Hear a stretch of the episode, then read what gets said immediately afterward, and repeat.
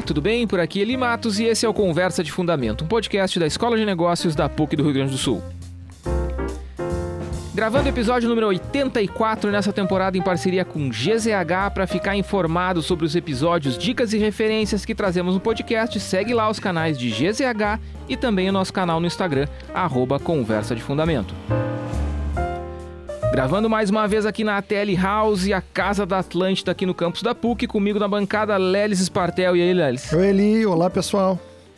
E comigo também, professor da Escola de Negócios, também especialista na área de marketing, Vinícius Brasil, nosso colega. E aí, Vinícius? Buenas, tudo bom? Esqueci tudo de mencionar a baterista de heavy metal. É, não, não exclusivamente. Ah, muito bem. Senão fica muito limitado. Ah, tá, tá muito nichado atualmente. Obrigado estar aí, Vinícius. Valeu. Eu que agradeço a participação também.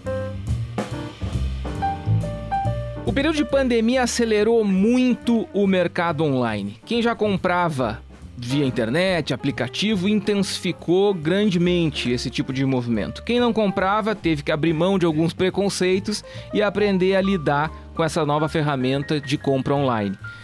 Já não é incomum acontecer também de não encontrar uns determinados produtos em uma loja física e o vendedor virar para ti e falar assim: tem pelo site.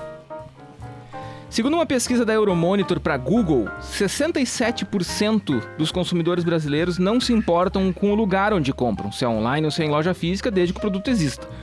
E essa mesma pesquisa também aponta para um crescimento de 42% no segmento online até 2025. Já cresceu bastante no período de pandemia e deve crescer ainda mais nos próximos anos. E esse crescimento, quando chegar lá na frente, vai representar 39% do crescimento das vendas do varejo, ou seja, é bastante coisa. Mas nota, não é tudo. Ainda existe a persistência sustentável, não sei, é o que o Vinícius Leles vão tentar nos responder aqui, das lojas físicas. Ainda tem uma persistência, parece clara. É o que a gente vai querer saber aqui. E além de tudo, além dessa dicotomia de ter físico e ter digital, a gente está começando a ter um formato híbrido com uma palavra que o pessoal bolou para tratar desse negócio que se chama Figital. Que é um uma mistura de digital e físico. E a gente vai tentar explicar para ti aí que está nos ouvindo o que é esse negócio e o que esse negócio está significando no mundo do varejo atualmente. Não sai daí. É isso aí, queria começar então, Vinícius, contigo esse papo. É... Eu fiz aqui uma abertura, dei um contexto né, dessa evolução do online, é, a, o, até o episódio, o título do nosso episódio dá uma provocada, né? Se as lojas físicas vão acabar, se eu nunca mais vou poder experimentar um tênis, né? Antes de comprar a calça, dá uma caminhadinha na loja, olha naquele espelho, né? Viradinho no chão, assim, para ver como é que fica. É, se, se, eu não vou mais poder fazer isso no futuro, claro que é anedótico, né? Claro que é um clickbait, é para o pessoal que está aqui ouvindo nos ouvir. a gente sabe que a loja física não vai acabar, mas está mudando muito. Como é que tu está vendo isso? Bom, esse, esse tema é um tema bem interessante do ponto de vista assim, né? Se a gente pegar um recorte bem é, é, temporalmente falando, né? Um recorte relativamente curto, né? Como por causa de pandemia, né? Esses últimos dois anos, é, o crescimento, logicamente, do e-commerce vai sinalizar provavelmente que, ok, né? Varejo físico está realmente com os dias contados, ou então realmente vai ser sobrepujado, digamos assim, pelo, pelo e-commerce. Mas se a gente aumentar essa linha de tempo, né? Eu vou voltar agora realmente, né? Os mais antigos lembrarão. Uh, 1995, Vamos ficar de fora dessa discussão é, YouTube. Não, eu não vou, não só o mais antigo falar.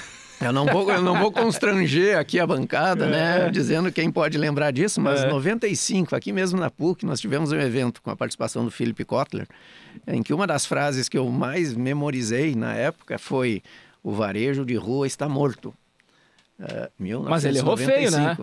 Aí que tá o negócio, né? É, essa parece aquela profecia, né? Que a cada 10 anos é renovada, um novo tipo de, enfim, né? Uma nova roupagem, uma nova narrativa, uma nova claro. justificativa. Uh, mas aparentemente, assim, ao contrário daquilo que muitos pregavam, inclusive o nosso grande guru do marketing, né? Uh, o varejo físico, o varejo mais né, tradicional, digamos assim, o tradicional talvez não seja a palavra correta, mas o varejo físico em si, né, tá, tá resistindo. E eu, particularmente, vejo esse movimento como uh, um movimento natural, acho que de qualquer segmento. Né? Nós estamos vivendo, na verdade, uma adaptação, uma transformação. A gente fala em transformação digital e é isso que está ocorrendo também com o varejo. Uhum. Né? Uh, a, a, reconfiguração, digamos assim, das funções, dos papéis assumidos né, pelos diferentes entes que fazem parte dessa cadeia de valor é que vai determinar, por exemplo, o que, que vai ser o papel ou qual será esse papel assumido pela loja física nesse novo contexto. Então, acho que tem bastante coisa que a gente pode explorar, mas, assim, partindo já né, da, da do título e de uma primeira resposta, como tu mesmo colocou, uhum. não, eu não vejo, né, nem, nem a médio, nem a longo prazo, a ideia da loja física desaparecer. Eu tô te dando a oportunidade de tu ser esse guru que vai dizer assim, ah, daqui 20 anos não vai ter mais loja física. Ninguém ah, vai lembrar de te cobrar daqui 20 anos. Não, certamente não. E a gente sempre diz assim, não, mas veja bem, né? Quando foi dito isso, o contexto era diferente. A gente sempre pode dizer isso, né? Então, como muda o contexto, mas é evidente, né? As coisas só mudam porque muda o contexto, é. de regra. Não, mas eu, eu, eu, eu, sempre fui um defensor né, do, do varejo físico, não necessariamente fui um, um oponente do varejo hum. virtual, mas uh, o que eu entendo, na verdade, é que há uma voltando um pouquinho nas discussões bem iniciais, né? A gente sempre discutia é, o físico versus o virtual, né? Versus, né? É, era sempre um substituindo o outro. O que a gente tem hoje está muito nítido, é a ideia de complementariedade. E daqui a pouco a gente pode até aprofundar um pouquinho esse negócio, né? Do ponto de vista do consumidor, né? Uhum. E o uhum. consumidor, na verdade, ele já não tem mais uma, um caminho único, uma jornada única. Portanto, uhum. uh, esses papéis que eu estava comentando antes, né? Uh, do aplicativo, uh, do e-commerce em si, da loja, do marketplace, enfim, até mesmo né, da própria perspectiva de você ter lojas exclusivamente como showroom, até, uhum. obviamente, o varejo de venda, etc., né, físico, uh, é uma configuração de um modelo de negócio que está se uhum. reconfigurando, né, mas não no sentido de desaparecer, uhum. sinceramente, não vejo por aí. É, Lelis, é, eu, eu, eu, entendo, tá, que, que existe uma necessidade da língua, a gente fez um episódio sobre isso, né, sobre o inglês no, no, no português, né, é, alguns episódios atrás, voltem lá para quem não ouviu, ouça, tá, tá, tá demais aquele episódio, com a professora Cristina. É, então a gente precisa de palavras novas para expressar conceitos novos, né, me parece que o digital, essa palavra, é uma palavra horrorosa, né? Digital. Eu acho horrorosa, eu acho de uma sonoridade muito ruim, mas eu entendo essa palavra e ela tá, tá, tá sedimentando e, e já pegou, eu acho, né? Fala um pouco pra gente, dá, dá um contexto desse negócio. Assim, quando, a primeira vez que eu ouvi, eu falei, não, a pessoa que falou, eu acho que foi a Giane Guerra até, que já veio, teve aqui conosco também. Eu acho que ela falou no, na rádio, eu ouvi a primeira vez, eu falei, não, ela deve ter errado. Ela, ela quis dizer outra coisa. E daí, com o tempo, eu fui entendendo que não, que existia essa palavra mesmo. Fala aí pra gente.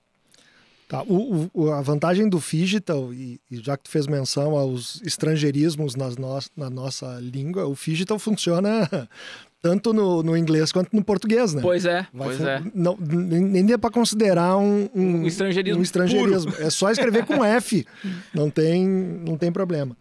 Mas eu acho que uh, essas e outras palavras, depois a gente provavelmente vai falar alguma coisa sobre omnichannel, né? Quando o Vinícius já falou de transformação digital.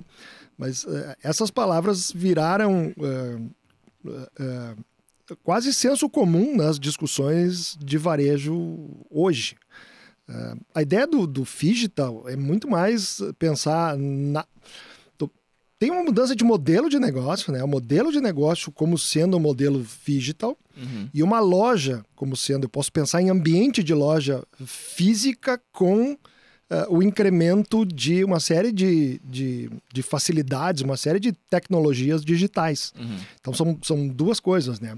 O, o modelo de negócio digital talvez talvez possa ser mais uh, traduzido como modelo híbrido, que tu mesmo usasse essa uhum. palavra, né? Que é pensar nos negócios uh, não um ou outro, né? Não eminentemente e-commerce ou, ou, tradicionalmente a loja física como a gente conhece, mas uhum. modelos de negócio que passam por isso, passam uhum. por, por integração do físico com o digital. Uhum. E a loja é a mesma coisa, né? A loja a gente tem que pensar, pensando aqui, quando eu falo em loja, eu estou falando de loja física, né? Eu tenho que pensar como um ambiente uh, mudado, né? Um ambiente que não, talvez não... O, a, a, respondendo a tua provocação, a pergunta se o varejo físico vai acabar ou se, se eu acho que o, o, modelo de varejo físico como a gente conhecia, não precisa voltar no tempo como 95, como o Vinícius voltou, mas que a gente conhecia já nesse, nesse milênio, Vinícius. Hum. Uh, esse, esse modelo mudou, né? Esse modelo tem que mudar. Esse modelo tradicional, onde o consumidor vai na loja e experimenta um produto e, e é meio autosserviço, se vira, zero de atendimento, zero de serviços. Eu acho que esse modelo é um modelo que sim, a gente pode pensar que se ele não se reinventar, uh, ele tende a desaparecer. Uhum. Uh, essa ideia do, do vai acabar, né? A gente tem visto muito, muita gente. Uh, e a gente não precisa ir lá no 1995 com o Kotler falando isso, mas muita gente hoje fala de apocalipse do varejo, do varejo né? Se usa a palavra apocalipse. Mas a troco? É, é, porque a gente tem que pensar que o varejo mudou, o modelo de negócios varejo mudou. Então, aquele, aquele e, especialmente se fala isso no modelo americano, né? Porque tem alguns dados que mostram que uh, de 1970 a 2010, o número de lojas e de shopping centers nos Estados Unidos cresceu mais do que o dobro da população. Uhum. Então começa a faltar espaço para tudo isso, né? Desse modelo. Uhum. E aí tu vê uma ascensão de modelos de negócio completamente diferentes no modelo marketplace, como a gente vê a Amazon uhum. como grande, a grande referência mundial, e modelos caseiros nossos aqui, como Magazine Luiza. Isso uhum. mexe bastante com, com o negócio, né? Mexe bastante com esse modelo e põe esse modelo em xeque. Por isso que se fala de, de apocalipse. Mas o apocalipse aqui é muito mais, olha, para e pensa. Uhum. Porque esse modelo, do jeito que está, precisa ser mudado, porque hum, por uma série de fatores que a gente vai discutir aqui ao longo do, uhum. do da nossa conversa. Mas não mudando, sim, vai fechar. Uhum. Vai fechar. O cara tem que se mudar para se adaptar. É. é, até dois, dois, três pontos aqui em cima do que o Leris falou. Ele foi a 1970, né? Só para ficar claro que. Né? foi mais longe. É, foi mais longe. É, mas tem, tem uma questão interessante: tem um, um, um, consultor da Forbes ali, Steve Dennis, que fala que o, o varejo físico não está morto, o varejo chato está. Uhum. Né? Ou seja, uh, na prática, o, o, que a gente vai identificar cada vez mais é essa reconfiguração do espaço de loja, do ambiente de loja, como um espaço que não seja basicamente pensado para você chegar lá e comprar alguma coisa exclusivamente. Nossa, mas eu adoro isso, cara. Né? Eu gosto dessas lojas chatas, cara. Que tá lá, tá na prateleira, eu olho, pego, pago, vou embora. Tá, vai ter espaço para ti. Fica tranquilo, fica tranquilo. A gente garante. A gente vai garante. ter um, um sebo velho para tu só, só um parênteses, um... que, que, vocês devem ter assistido Virgem de 40 anos. Tem uma cena que é o início do eBay. Eu só me lembro da depilação. ele depilar o peito. É Vai depilar o peito. É só aquela cena é. que eu me lembro. Mas ele vai, ele começa a conhecer a mulher que é o que tá iniciando o eBay. Aí o cara entra na porta, um, um, um qualquer, um, um coadjuvante qualquer. Ah, eu quero comprar essa bota. Daí ela falou: Não, tem que ser pelo site. Não, mas tá aqui a bota, eu tô aqui, eu vou te dar o dinheiro, pega a bota e vou embora. ela: Não, é só pelo site. Cara, aquilo me marcou, porque eu sou o cara que quero comprar a bota de, no dinheiro. Mas o fato, o fato de ser chato ou não não está relacionado a ter ou não ter né, é. o produto ali. Eu acho que esse é um ponto importante. Não, né? mas o canal, eu me refiro. Eu me refiro ao canal, porque assim, é, no caso ali dessa cena que eu tô narrando, é, que não é um spoiler, porque é uma cena isolada, é, é o canal. Ela queria fazer um negócio online. Sim. Né? Tipo, é, o, é o berço do, do, do, do, do comércio eletrônico, né? Mas, de qualquer forma, eu acho que a, a, a, o grande desafio, na verdade, é que, como o Lelis também trouxe, né? Uh, existe uma frase que a gente usa, principalmente nas cadeiras ali de varejo, que é a ideia de que o consumidor tem que querer ir à loja, né? Uhum. Ele não tem que precisar ir à loja. Uhum. Né? É um pouco diferente, assim. Uh, e aí, dentro do estrangeirismo, né, uh, me ajude a identificar palavras em português que possa fazer essa diferença entre o buy e o shopping. Entre o buy, basicamente lá numa jornada de compra exclusivamente, e o shopping que é associado a uma jornada de experiência, uma jornada de buscar algo mais. Né, que potencializa outros elementos, né, potencializa ambiente social, potencializa né, aspectos de interação e, e, e, aí depois até tem alguns elementos que a gente pode a, a acrescentar do ponto de vista do que, que hoje sustenta né, uma proposta de modelo de negócio varejista. Uhum. Né? Então, a, a, tendência natural que nós temos, que não é diferente em outras, outros segmentos, né? a própria educação, a gente está vendo isso, né? dessa coisa do híbrido, é, é, é, uma plataforma que seja mais dinâmica, que seja capaz de se adequar e se adaptar mais a essas características desse consumidor, que naturalmente é um consumidor muito mais Uh, digital, muito uhum. mais, né? Mas não necessariamente quer fazer tudo no digital, né? Então, Uh, o, o, modelo ele não vai ser um modelo igual para todos, pelo contrário. Na verdade, é, é, o oposto disso que a gente tem que encontrar. Né? O, o varejo chato é aquele varejo das, da mesmice, é o varejo que é igual em tudo. Né? É o mesmo modelinho, é a mesma lógica de atendimento, é a mesma. Tu olha o vizinho ali, ó, oh, vou fazer igual, tá dando certo para ele, tá dando certo para mim. Então, é, esse é o, o, o desafio, provavelmente, para o varejista. Tem alguns pontos que a gente tem que pensar. A enorme diferença que tem entre uma grande rede né, e um varejo de bairro, um varejo é, de uma tem, única tem loja. Uma mudança né? que, que, que, que eu acho que tem um paralelo aí, guarda algum paralelo, eu sei que não é a mesma coisa, mas eu acho que mostra um pouco a, a virada de chave, é o, é o meio de pagamento. É, esses dias eu tive, eu precisei comprar uma, uma pecinha para o meu carro numa, numa autopeça do meu bairro, uma autopeça pequenininha a, a, o pessoal daquela loja não aceita nada que não seja dinheiro vivo. Tu queria pagar em, em cheque. Cripto. Criptomoedas. nada. Não aceitava cartão, não aceitava Pix, absolutamente nada. Tinha que ser em cash. E eu precisava da peça, era um sábado à tarde, só ele estava aberto. Eu tive que ir num caixa eletrônico, num posto lá perto, para sacar o dinheiro para voltar para comprar. Eu fiquei pensando, não é possível. Não é possível isso, assim. E aí, claro que isso é uma opção da, da, da, dos donos ali da loja por alguma razão que não tem nada a ver com o comércio. Não, né? ou seja, não é, é, certamente é uma coisa de algum apego, sei lá, de tradição, sei lá, não, não, não sei. Mas não, não é disso que tu está falando, ou seja, da postura do varejo um pouco nesse sentido, de que, bom, tem que mudar porque né, o mundo está mudando e o varejo vai junto? Sim, é, do ponto de vista desse, desse, exemplo aí, por exemplo, das questões de, de, de, de é, meios de pagamento, é, literalmente eu só vejo como teimosia ou alguma coisa muito de cabeça dura, uma cultura hum. muito, né, daquela, ah, não vou abrir mão daquela percentualzinho que eu tenho que pagar lá por Mas no Pix, por exemplo, nem isso. Sim, nem o isso. Pix nem resolve é. isso. Então, é, é para mim, isso aí é um traço muito cultural. Uhum. E, e, e, não tem dúvida que, quando a gente pensa, por exemplo, na questão da jornada do consumidor, né? Hoje se fala muito em, uh, tentando falar na, sem estrangeirismo, né? Uh, numa jornada que tenha pouco Viu? atrito. F fizemos escola, né? Fizemos escola. Tenha, Ele ia falar do seamless. É, que tenha pouco e atrito. nos touch points, é, é Daqui a pouco ele começa. Que tenha pouco atrito, né? Que seja realmente mais fluido, etc, etc, né? E nesse sentido, alguns elementos eles têm que passarem literalmente despercebidos. Uhum. O pagamento é um deles. Né? O pagamento nunca deveria ser um é, problema. Nem um problema, nem um destaque do tipo assim, oh, nossa, lá é tudo meio ruim, mas na hora de pagar é, é maravilhoso. Não, não existe não isso. Pode. Né? Mas hoje, existe o contrário. Hoje é o contrário. Hoje é o contrário. Chega numa loja, tu pode ser mega bem atendido, tu pode encontrar o que quer, faz toda a compra rapidinho e, e aí pá. tem a fila. Aí tem a fila. Aham. ou tem o um sistema lento. Aham. Ou então, né? E é um horror mesmo. Não aceita aquela bandeira que tu tá lá. Não, Isso. deixa eu ver essa outra. E aí fica esse. Então, é, é, essa lógica do varejo. Ou a maquinita sem, sem bateria, é, ou né? não tá, não tá passou, fora do ar. Não passou, tem. não, deixa eu trocar aqui que essa tá carregando.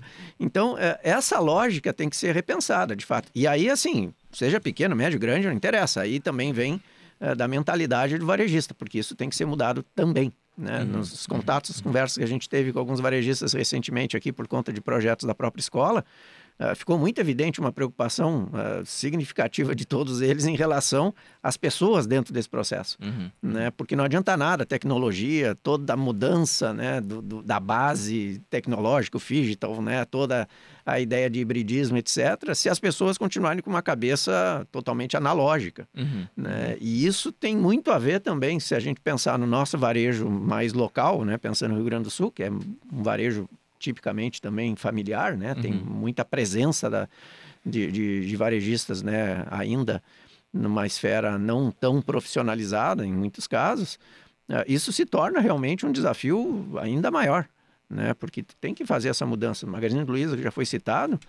Eles deixaram muito claro quando criaram né, toda aquela lógica de startups, de desenvolvimento de aplicativos em casa, em house. Né? Exato, né? Mas o que estava por trás também daquilo ali? Não bastava só a tecnologia, tinha que mudar a mentalidade. Do, uhum. Do, do, do, desde o vendedor até o gestor. Na verdade, né, teve que mudar a gestão, né? Teve que mudar Sim, a geração. Exato, né?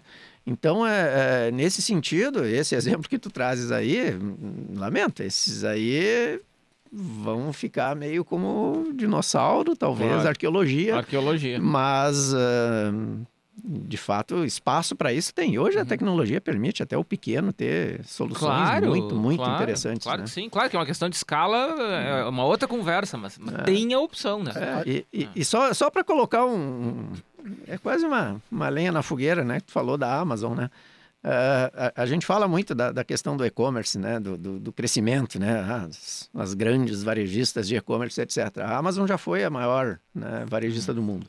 Né? Hoje, Walmart voltou ao posto de maior varejista do mundo. Uhum. Né? E o Walmart, a gente sabe, em termos até de, de, de, faturamento, é quase o dobro. Em termos de rentabilidade, é um pouco diferente. É, né? a, a, Amazon é bem mais. O tipo de varejo do Walmart é, é diferente, né? Tem margens é. menores, né? É, não, e, e, e, a Amazon é bem mais eficiente uhum. também nesse sentido. Claro. Mas o, o fato é, é só para botar essa, essa, essa fagulha também aí, né? Uh, é interessante observar assim: a Amazon já foi a maior, perdeu esse posto. Uh, o Walmart agora, né, tá lá, né, no posto novamente de maior do mundo. E uma das questões que permitiu, ou que vem permitindo ao Walmart, ao Walmart né, reassumir essa posição, é exatamente a capilaridade que ele tem pelas lojas, lojas físicas. Uhum. Na medida em que ele passou a investir mais pesado em online. Mas está bem atrás, óbvio, do que é uma Amazon. Claro. Né? Mas aí vem um, um, um questionamento interessante, assim, né? Se a gente pegar o cara que já está bem posicionado do ponto de vista das lojas físicas, o quão para ele é mais fácil acrescentar a lógica do e-commerce, do digital, versus o oposto, porque a Amazon está fazendo o caminho oposto também, uhum. né? com abertura uhum. de loja física, Amazon Fresh, etc, etc. Agora, o que que... Não tenho essa resposta, eu vou dizendo. Mas o que que é mais fácil? né? Quem é que consegue, né? Porque depende, logicamente, de características da própria empresa. Mas quem é que consegue se adaptar mais rapidamente? O cara que já está bem posicionado, Magazine Luiza, Walmart, no, no físico, e aí passa cada vez a incorporar mais né, o e-commerce, o digital, etc., ou o oposto?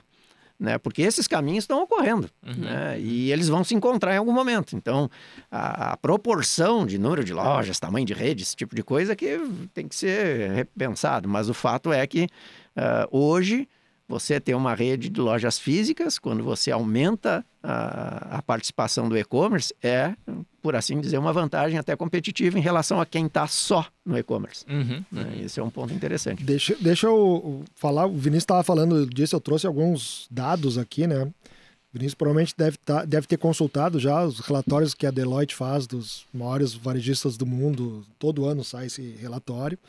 É, de fato, o relatório de 2022, dos últimos anos já estava mostrando isso, mostra o Walmart em primeiro e, e, e Amazon em segundo.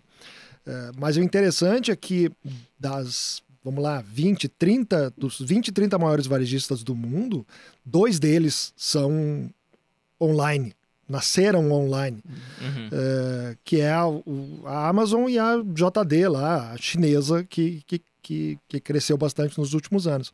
Mas se a gente for pegar o crescimento das. os maiores crescimentos, pegar as, das 50 empresas que mais cresceram, empresas varejistas que mais cresceram no último ano, oito delas são o que eles chamam de non-store, né? Que é a loja eminentemente, ou, vamos lá, principalmente eh, e-commerce.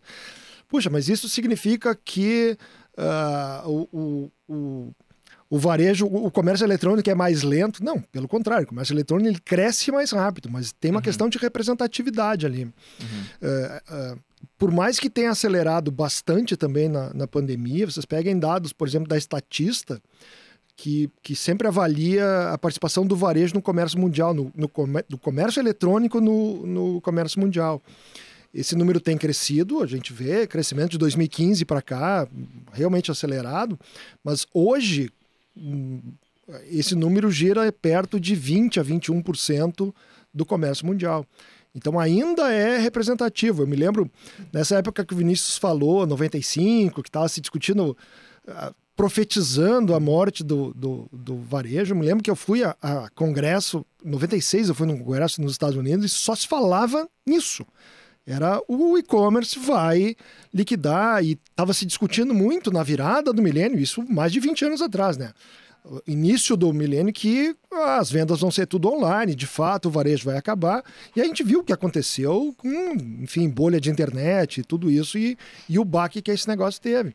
Então é muito mais uma é questão que eu acho de... que existe uma dramatização também quando saem essas coisas, né? Quando tem uma grande revolução tecnológica, o pessoal tende a fazer essas coisas, é, né? mas lá a gente, eu estava num congresso acadêmico, né? Teoricamente o congresso acadêmico é onde uh... acadêmicos também têm emoção. É, tem emoção, mas uh, teoricamente a, também amam. a análise, Não é aquela coisa fria calculista. Pois é, a análise que está sendo feita lá é uma- muito mais uma análise não de, de- Uhum. Simplesmente de projeção de mercado, mas é olha, olha o que está acontecendo aqui. eh, Na virada do milênio, a gente vai ter mais de 50% das vendas via internet, né? Uhum. Ah, ah, e esse número hoje é 20%. É, e- Então- e, no Brasil, se a gente pegar. é, Lógico que esses dados sempre tem que tomar algum cuidado na hora de comparar, porque as bases né, metodológicas, Ah, sim, etc., são sim. diferentes. Mas da Câmara Brasileira de Comércio Eletrônico, né, eles fazem um monitoramento eh, sistemático. Eu até peguei alguns dados, hoje está em torno de 12% do total. É, no Brasil. né? Ah, É, mas em, eu acredito. Em 21, É. que foi o auge, digamos assim, chegou a 17. Uhum. Em novembro de 21. Abril de 22 já caiu para 11. Né? Então ele oscila. Mas e- aí nesse varejo deve estar supermercado também, né? Na verdade, ele considera todas as negociações online. Aham, A única coisa que está fora nesse índice é o Mercado Livre, aham. né? streaming, Tá. eh, pacotes e aplicativos. Tá, e Então, tudo B2B, né? E que É. não, que Sim, não sim, não, corresponde esse a é- varejo. É, Aham, é aham. final, É, consumidor, final. Tá. né? Mas a, a, a ideia é lógica, é comparar os, in- os indicadores, né, tipo eh, mundiais, com esses não, não, não é possível, né, não é nem indicado. Mas é interessante observar que tem oscilações, né, e eu sempre tomo muito cuidado com esses comparativos em relação à pandemia, porque eh, não é difícil tu chegar num percentual de 100% de crescimento quando a tua base É era muito extremamente claro, baixa. claro. E quando claro. todo o resto está fechado. Não, o né? crescimento foi na casa, no Brasil, na casa de 60. É, segundo mas, aquela pesquisa que eu é, falei no mas em calçados, por exemplo, tem indicadores ali que apontam 97, 98% de crescimento no período da pandemia. Aham. Só, Claro. É. só para tu teres uma ideia como é sensível isso, esse mesmo dado da estatística que eu dei, em 2015, o, o comércio eletrônico representava 7% do comércio mundial. Uhum. E hoje, sete anos depois, a gente está falando de 20%. Puxa, quadri, triplicou a participação no comércio eletrônico. Sim, triplicou, é verdade. Mas isso não, não significa que dominou o mercado. Mas é tem- um crescimento muito Mas interessante. é, mas, é, mas é uma questão a- a- quase que de abordagem, assim, semântica, né? É, nós ainda temos 80% do comércio que não é online. É, Ou e seja, no Brasil, realmente- mais ainda. É. É, e tem uma questão também que eu acho que é interessante observar, que é o, a, a mudança do perfil de compra né, no, no, no varejo online. É, o ticket médio tende a aumentar. Né? Em geral, a gente está vendo produtos mais caros sendo comercializados. Pode ser um efeito pandemia também, né? Eletrônicos, do modo geral, todo mundo teve que se preparar melhor em casa, né? Para home office, essas coisas todas. Uhum. Então, acho que a, a gente ainda vai passar talvez uns dois anos, três anos, Entendendo reequilibrando, né? Porque eu costumo dizer para o pessoal assim, não, existem mudanças que ocorreram na pandemia que vieram para ficar, outras foram por conta da pandemia. A questão é saber qual é qual. Nesse momento, algumas respostas não estão tão claras assim. Uhum. Né? Alguns hábitos que nós deixamos né, para trás talvez não voltem de fato. Né? Agora, outros hábitos, né, no sentido de, por exemplo, né, ir lá experimentar o tênis, Uhum. né, de querer circular dentro de uma loja, de querer explorar a loja, etc., eh, a gente foi impedido de fazer isso, ou não foi possível Claro, fazer claro, isso. Claro. né? Agora, na medida que passe a ser possível, lógico, com a, a segurança, com a pessoa se sentindo segura também, porque a gente não chegou ainda no final, no final dessa pandemia. Ah, aí já é um outro cenário. Então também vai ter um período aí de, entendo eu, de readaptação, ou pelo menos assim, que novamente nós vamos voltar a um certo equilíbrio, né, em que aquilo que foi mais eh, radical, mais extremo, né, vai deixar de, E, de e os, estar e presente. os né? crescimentos que a gente vai ver talvez sejam mais sustentáveis, né? E É. Sejam E- e- mais realistas. É, e, e vai ter um detalhe interessante: quanto mais híbrido for o negócio, talvez, lógico, por indicadores é possível se, se definir isso aí, mas talvez mais difícil fique caracterizar o que, que é o e-commerce e o que, que foi o físico. Né? Aham, Porque aham. Ah, hoje, por exemplo, as lojas que já trabalham dentro dessa perspectiva mais híbrida, né? ou compra no aplicativo, retira na loja, etc., né? a, o- a venda é da loja. Uhum. Né? Antigamente a gente tinha a ideia de que a, a, a loja virtual da marca X era uma loja, que não era É, era uma e, quase concorrente e às da vezes loja não física. era mesmo, né? Não era, não era. Separado. Eram podia... operadas, às vezes, por empresas É, diferentes. tu não podia nem devolver o produto. Isso Não, tem até uma mas- questão fiscal aí, que tu, mas- às vezes tu não pode nem Ah, devolver sim, o produto sim. na loja física. Mas esse é um ponto bem interessante, porque vai chegar num ponto que a, a gente vai ter que ter muito cuidado com esses indicadores, porque o- a forma como isso vai ser lançado para saber um se é e-commerce ou não, né? Porque, vamos lá, né? Se a jornada já não é mais olha no online, compra no físico, ou pode ser eu olho no físico, mas compro no online, de quem é a venda? Uhum. Né? Lógico, tu pode ir pelo, Pelo- né, pela- pela aonde passou o contabilidade. cartão. Aham. Né? Mas n- no cenário geral de resultado, os dois contribuíram para Mas, que tá- aquilo mas esse ocorresse. processo todo tá gerando umas distorções meio bizarras, tá? Porque às vezes eu já, já aconteceu comigo várias vezes, em vários tipos de negócio, de chegar na loja física e os estoques serem ridículos. Tipo, ah, eu tenho só um aqui porque o pessoal compra online. Deu um dia eu perguntei, então, mas por que, que vocês mantêm essa loja física aberta? Porque vocês não têm nada. Vocês têm o que tá na prateleira aqui, uma que outra coisinha e é só online. Então fecha e fica só no online. E aí a pessoa falou, não, mas é que o pessoal gosta de ver o produto e tal, né? Desde que tenha, né? Pois é. É o tem, mas está em falta, né? Isso. isso é- é- Tem, mas acabou. Tem, Tem, mas mas acabou, acabou. hoje. E isso, e me parece que isso é. E, e aí eu queria ouvir de vocês se, vocês concordam, se faz sentido o que eu vou dizer. Me parece que é uma má adaptação ao modelo online. Porque assim, pra mim como consumidor, eu, eu fico. Eu, eu crio uma antipatia com a loja. Porque se tem uma loja física, eu me dispus a ir até lá. Eu vou lá, peço, o cara não tem e manda eu comprar online. Tipo, não, não é possível. Tipo, Se eu quisesse comprar online, eu já tinha comprado online. Eu vim aqui pra olhar pra levar pra casa agora. Né? Então, assim, me parece que é um serviço mal feito. Ou feito pela metade. Ou será que é intencional? Isso é uma pergunta. Não, acho que tem. eh, Ele tem empresas e empresas. Quando o Vinícius falou do, do físico versus online, nesse tempo do versus, a gente sempre comparava quais eram as vantagens do físico e qua- quais eram as vantagens do, do site. Na época era, o- era só site, né? Não tinha aplicativo ou qualquer outra ferramenta de venda. Então tu tem vantagens que são inerentes à loja física, que é e que estão sendo talvez ressignificados, né? Que essa coisa da entre aspas degustação, né? De, de tocar no produto, de ter Tem uma relação com o produto. de ter uma relação com o produto que funciona melhor para algumas categorias de produtos e outras menos. Uhum. Eh, tu tem a questão do, do, do, do atendimento ali, o cara tá te ajudando, dependendo do tipo de produto, pode precisar de um atendimento mais personalizado, alguma coisa. E vai ter a questão da pronta entrega também, né? O que é uma coisa que tu gosta, né? De sair com o produto embaixo do braço. Isso, isso aí. Isso é uma vantagem clássica. Do outro lado, a gente vai ter a conveniência, que é eu posso hoje comprar, eu posso comprar no site, eu posso comprar num aplicativo, eu posso comprar por WhatsApp, né? Uhum. Eu, tenho múltiplas ah, ferramentas. Ah, tem a tendência de ter um preço mais baixo, apesar do- do- do- de, de existir alguma equiparação. Ah, e tem a ideia do sortimento também, né? Se fala muito da prateleira infinita, né? Aquela Aham, coisa que aham. comporta muito mais o, o, o estoque online, pensando Claro. no, no site, ele é, é- Muito ele, mais amplo. ele né? tem isso. O que tu não pode ter é uma discrepância muito grande entre o, e o físico e o, e o digital. Tu não pode ter um produto no, no físico e uma prateleira infinita no teu, no, É. no teu site, porque senão, de fato, não faz sentido.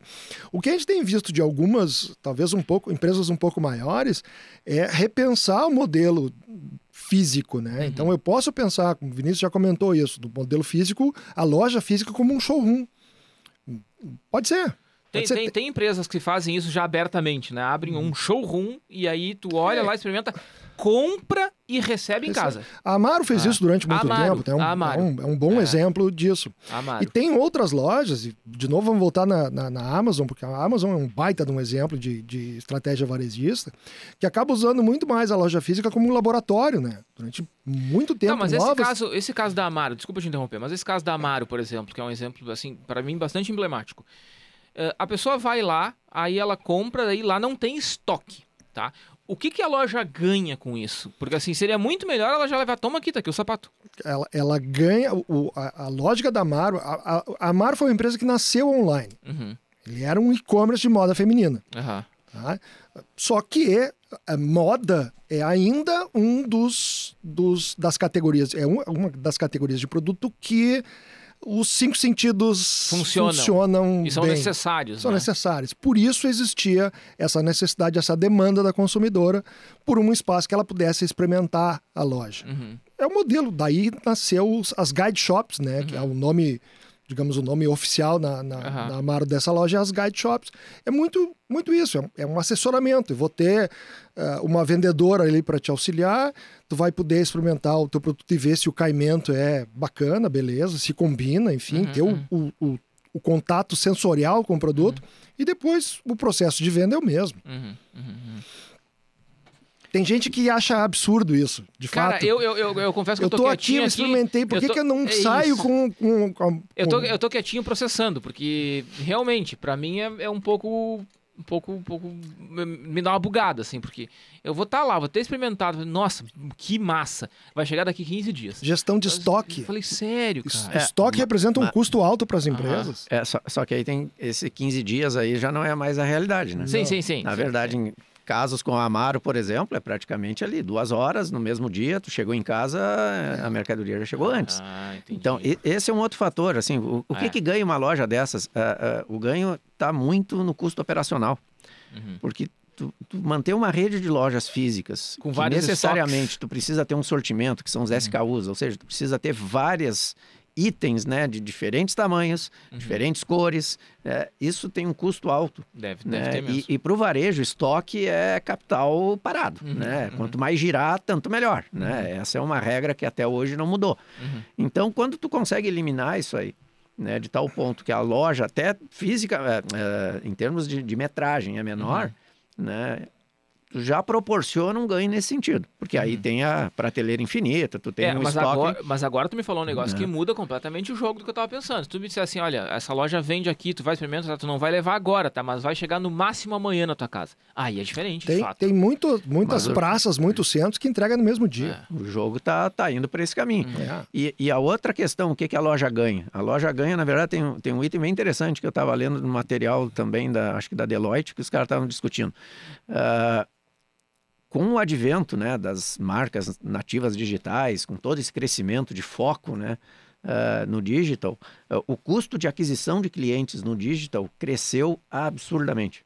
O que tu Custo que- de aquisição de cliente. o famoso CAC, o que tu Aham. tem que gastar para conquistar um cliente. Aham, Né? Tanto é que eles estão dizendo que o CAC é um novo aluguel, que está se tornando um custo fixo, literalmente um custo tão alto para o varejista online conquistar um cliente que equivale a, Ao a- custo de, de, Né? De loja. aluguel de de, shopping. de Aham. aluguel. Por isso, muitas dessas lojas que ah, operam ah, virtualmente apenas começam a colocar o pé no físico, no real, vamos colocar assim, por quê? Porque também se observa diversificar. Não, e se observa que ali tu tem um ganho né, de, de conquista de clientes, uma capacidade de conquista de clientes bem mais eh, eficaz. Sim, Né? sim. Então, ah, o outro ganho é exatamente esse, de relacionamento com esse cliente, né? de aproximação, dele ter contato com a marca, dele conhecer Uhum. o produto, dele até mesmo conhecer elementos que estão ah, além daquilo que é proposta ah, comercial, única e exclusivamente. A ideia de propósito, a ideia do que, que efetivamente aquela empresa, aquela marca representa. Que tu vai conseguir traduzir de uma forma, se não, obviamente, né?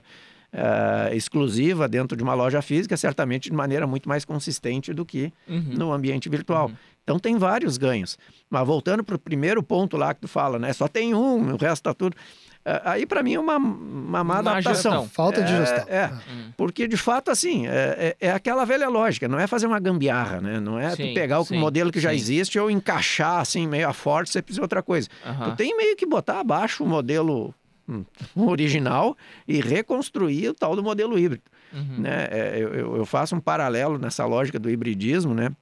Com a ideia meio da botânica, né? Hum. Se tu pegar, sei lá eu, uma, uma flor branca, uma flor amarela com uma flor vermelha, né? E fizer um híbrido, tu não vai ter, em meio a 100 flores, 50 que são amarelas e 50 que são vermelhas. Tu vai ter, na verdade, 100 com variações de um tom de laranja. Isso é o híbrido.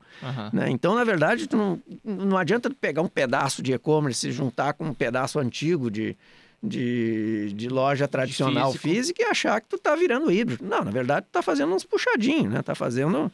ah, a questão é como é que eu repenso esse modelo de tal forma que esses elementos de complementariedade, etc., realmente se manifestem e mais, aquilo que é a fragilidade de cada modelo possa ser, em tese, Uhum. eh, superado pelo outro, né? Uhum. Por exemplo, devolução de mercadorias é um problema sério ainda para o e-commerce, principalmente no caso brasileiro. Né? Ninguém gosta de comprar um liquidificador lá, descobrir que veio errado. Aí, ah, não, não tem problema, a gente troca. O senhor pega, embale Leve- direitinho, leve leve até o correio. Pô, se eu recebi em casa, vem aqui e retira em casa. Se tu entregou errado, então nem se fala. Sim, né? sim. Mas sim, essa é uma logística, é um processo que a gente ainda está longe de conseguir resolver. sim. né? Então, existem dores, existem situações que esse hibridismo, ah, se bem planejado, se bem trabalhado, vai permitir que a loja realmente supere vários desses problemas. As duas dores, por exemplo, chegar numa loja física que não tem o estoque completo e tu, pô, então não tem a mercadoria, não tem o número, escolher o tênis lá, né? Vou na loja que é Tu do vai tênis. pra loja pra experimentar. É, e não tem e não número. tem o É, número. mas aí o cara te diz, não, mas até amanhã pela manhã tá entregue na tua casa. É Daí- uma forma de tentar Sim. amenizar. Sim, sim. né? Assim como o oposto. Comprou online, chegou, colocou, pá, que troço apertado, essa numeração aqui é errada, quero Aham. trocar. Pô, É uma mão, né? como é que Uma eu mão. faço? Não. Então, encontrar essa maneira de, de, de, de novo, redução dos atritos, né? Tornar a experiência mais fluida, né? E, o- e o caráter Sem híbrido... estourar o teu custo, né? Sim, sim. Não, Obviamente. Porque mandar todo- buscar na casa do cliente é fácil. Sim. O custo disso. É. Tem a questão logística de operação Ah. e o custo disso, né? É, a logística desse tipo de, de. disso que a gente está falando, tudo envolve muita logística. Envolve Sim. entrega. E, e se foi uma das. Teve se tem uma, uma das coisas que a Amazon contribuiu muito para. Eu não quero usar a palavra melhorar, porque existe muita discussão em cima disso, né? De, como está sendo feito. Mas incrementar, melhorar o tempo de entrega e a agilidade das entregas é um negócio absurdo. É um negócio absurdo Sem dúvida. né? De, de tu comprar livro num dia e no outro dia de manhã tá na tua casa. Sabe? É realmente um negócio impressionante, né? Claro, aí é para um outro episódio, os- o contexto no qual isso acontece a gente, é, é discutível e tal. É, mas vamos falar aqui da, da questão do negócio, né? Ela, ela conseguiu fazer essa entrega. É, e aí, e hoje tem outras coisas, né? É, eu, eu, eu gosto de café especial, né? E agora em Porto Alegre já começa a ter torradores de café especial, já dá- a gente já consegue comprar em Porto Alegre, já tem alguns torradores em Porto Alegre que vendem, importam o grão de outros estados, especialmente Minas Gerais e Espírito Santo, e aí torra aqui, então tu consegue comprar aqui, tu se livra do frete. Mas isso não faz muito tempo, isso faz sei, um pouquinho antes da pandemia. Antes disso eu comprava só dos produtores de fora. Eu, eu entrava em contato com o cara por WhatsApp, por Instagram, descobri, ah, tem um torrefador lá no interior do Espírito Santo. Aí eu entrava em contato com o cara, o cara mandava pelo correio. Cara, mas era uma novela. Porque aí o cara fala, não, é que a minha cidade aqui é no interior, eu tenho que ir andar 100 quilômetros para largar na agência do correio, que é numa cidade maior, para vir e tal, e o frete custava, tipo, o preço do café, sabe? Então, claro, aí tu, tu inviabiliza isso. Agora, se tu tem, por exemplo, tem torradores em São Paulo, ah, eu, eu recebo em dois dias. Hum, Tipo, eu compro, no, hoje, é- hoje é quinta, a gente tá gravando quinta, sábado de manhã tá na minha casa. com um custo lá embaixo. O custo de frete muito mais, muito mais É. baixo. É. Então, realmente, a logística aí me parece um grande nona desse negócio todo. É, e principalmente se a gente pega no, no e-commerce, né, os, os grandes e-commerces né, orientais, né, China, etc., eh, estes últimos meses, ou anos, até os dois últimos anos, tem sido bem, bem complicado. Ah, tu tem um impacto de logística mundial, né? Aham. Então, é, é- é- de fato, é uma equação que não é simples, obviamente, de, de, de se equilibrar, de se resolver. né? mas ah, a, a tendência natural é que não seja nem a um extremo nem a outro. Né? Vai, obviamente, sair na frente. A gente tem players aqui mesmo, no Rio Grande do Sul, que já perceberam isso, quem conseguir ir integrando isso da melhor forma. Uhum. né? Eu me lembro de palestras, ou conversas né, há não muito tempo atrás, em que uma das grandes reclamações dos gerentes de loja era exatamente esse ponto que eu tinha comentado antes, que eh, ele chegava lá na loja, né, não tinha o produto para vender e o cliente ia para o e-commerce comprar, né, o, o faturamento, etc., era tudo pelo e-commerce e a loja não ganhava nada, nem aquele comissionamento, não tinha nada para esse sujeito. Sim, sim. Era um modelo que antigamente era muito usual, né? Então era uma loja independente, literalmente. Mas, cara. Hoje o negócio está nas melhores, já está integrado. É a marca que Mas importa, olha só o que né? aconteceu, tá? Eu, eu comprei um, um, um, Tu compra um ele. desodorante, tá? É, não, o cara é consumista, eu, né? eu sou consumista. Consumista. É, Mas Eu tu vê que Mas também assim, desodorante, o desodorante é, É, o quê? é. aceitável, não, né? É, Aceitável. ma- ma- mas tu vê que ele é assim, né? É, é uma pecinha pro É, carro, é isso. desodorante. É, exato, né? exato. Ele entra no site e compra só o desodorante. É, É, mas aí não. o que aconteceu? Eu comprei um desodorante na farmácia, tá? É, eu e minha esposa, a gente foi comprar lá as coisas na farmácia, compramos desodorante e tal, passamos no... no- eu- pagamos lá e tal, ela pagou no cartão e tal, eu cheguei em casa e falei, não, mas não pode ser. Tá, tá errado o preço. Tava quase o dobro do que tava no, no, no site da mesma, da mesma farmácia onde a gente comprou. Aí eu falei, não é possível. Eu vou lá, não vou pagar o dobro. No site tava um preço aqui, eu paguei o dobro. Gastou o triplo de volta, né? Pra Não, chegar. não, não, não, era perto de casa, Era- perto de casa, perto de casa. Era Aí eu- 8, pagou 16 e Gastou 25 de 15 de gasolina. Não, o fato, o fato não é esse, não importa quanto. Aí eu fui lá e falei, olha só. É uma questão de É, princípio. questão de princípios. Eu falei, olha só, tá o dobro aqui, cara. Dele, não, aqui no site é diferente. Deu, tá, mas como é que eu faço? Dele, não, eu, vou te, eu te estorno pra ti, olha só. Aí eu estorno a compra, foi o que aconteceu. Eu estorno a compra, eu devolvo, devolvi o produto, ele devolveu o dinheiro pra pra fatura do cartão. Aí eu vou Mas- pra casa, compro online, volto na loja pra pegar o mesmo pote. É. Não é possível. Não é possível. Não é disso que a gente tá falando aqui, né? Não. Não. Não pode ser. Isso é o que acontece hoje. Pois é, cara, a gente tá falando de Que arremedo, né? É. integração, sem, sem dores, sem costuras, sem Aham. atritos. Eu perguntei não pro é cara, eu disso que a falei, gente tá falando. eu falei, tá, mas eu vou, eu vou sair da loja, eu não preciso nem ir pra casa, eu vou pegar meu celular, eu vou sair daqui, não preciso nem sair da tua frente. Eu vou comprar aqui, daí tu vai receber, daí eu vou pegar o mesmo pote. Dele é isso mesmo. Eu Falei, ah, não vou. Agora imagina vou. se tu tivesse comprado. E isso tu tem que considerar que tu comprou mais coisa, né? Tu Sim, teria que sim. devolver tudo pra Sim. estornar o produto e depois comprar tudo de novo, não só o desodorante. Não, não, não, eu consegui devolver só o desodorante.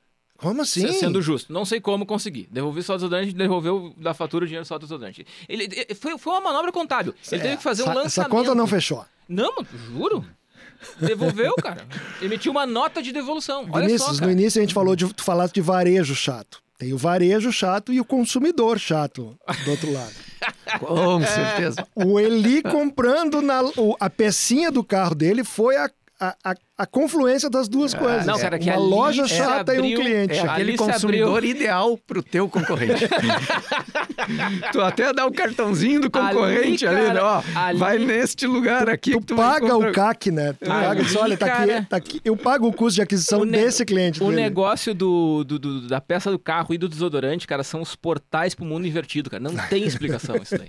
Isso não tem explicação, né? É impressionante. Gente, para encerrar essa conversa, tá muito divertida, mas temos que eh, não abusar da paciência do nosso consumidor, nosso ouvinte. Sim. Senão vai ser o podcast chato também. Exatamente. Só não Uma- tem como devolver, né? Exato. Só que esse não tem como devolver. Uma, Não estorna. uma, uma rodadinha muito rápida sobre Omnichannel.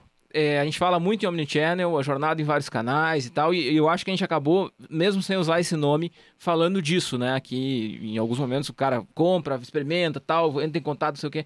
Eu queria que vocês dessem uma palhinha só sobre isso, porque isso me parece que é uma das coisas que.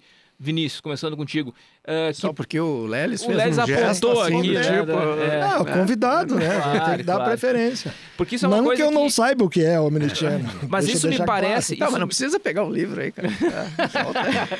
Isso me parece que é, que é uma das coisas que de fato tá evoluindo muito rápido, né? Sim. E aí? Ah, é, pegando a lógica né, da, da discussão que a gente está fazendo aqui, eu, eu vejo o Omnichannel, por exemplo, num paralelo com qualidade. Teve uma época que se discutia qualidade, o que é qualidade, como se atinge qualidade. Chegou num ponto que, pô, tu tem qualidade ou tu, tu não tem, né? A, a omnicanalidade, no varejo em especial, ela está indo mais ou menos por esse caminho. No começo, lógico, era uma estratégia nova, era a ideia de você conseguir integrar os diferentes canais, pontos né, de contato com o cliente, de tal forma que para o cliente seja absolutamente fluido, não é aquela coisa de que tu fez contato com o WhatsApp, aí tu vai lá na loja, ah, por favor, preciso dos seus dados. Não, mas eu já passei todos eles. Não, mas o sistema não se sistema é comunica. outro. É outro. Mas né? isso, na minha experiência, é sempre assim, em qualquer lugar. Não, é- Não, não. Nas lojas que tu frequenta, que tu é um consumidor diferente. É que a autopeças ali está ainda um pouco atrasada. Mas o fato é que, assim, é, mas eu, eu concordo contigo. Omnichannel mesmo são muito poucas. É Tá? impressionante. Porque né? o- a, a integração de back-office, aquela integração lá, Que vem da ponta atrás- e, e- e- e- e- e chega nos canais é, diferentes, né? essa ainda está realmente, não vou dizer engatinhando, mas ainda tem muito a avançar. Uhum. Mas eu entendo que, assim, nos próximos anos, mas pouquíssimos anos, a gente nem vai falar mais em Omnichannel como sendo algo, ah, né? Revolucionário. Na verdade, Diferencial. é parte de uma estratégia. Tu pode até optar em não ter diferentes canais, etc. Teu posicionamento ser diferente. Mas não vai ser mais essa discussão toda. É que hoje, além da questão tecnológica, da integração de sistemas, tem a questão de pessoas, Uhum. né? Que precisam também fazer parte desse processo. né? Então, ah, ah, não vejo como pensar em experiência do consumidor, né, independentemente de geração, independentemente de segmento, sem pensar na ideia da omnicanalidade. Agora, a, a, a régua que tu vai utilizar para as diferentes soluções, alternativas, etc., vai variar um pouco, né? Porque uhum. uh, também o negócio demanda né, níveis de interação diferentes. Então, uh, me parece que esse já é um caminho sem volta, de fato. Né? Uhum. Eu, eu, e Vinícius temos um viés muito forte de, de marketing, né? Uhum. É a nossa formação, é como a gente. É, é o tipo de lente que a gente usa para avaliar determinado fenômeno. Mas a gente tem que, o Vinícius comentou muito bem isso, a gente tem que pensar na questão da operação, né? Um dos maiores desafios que a gente eh, uh, ouve e lê sobre Omnichannel hoje é a gestão da informação, né?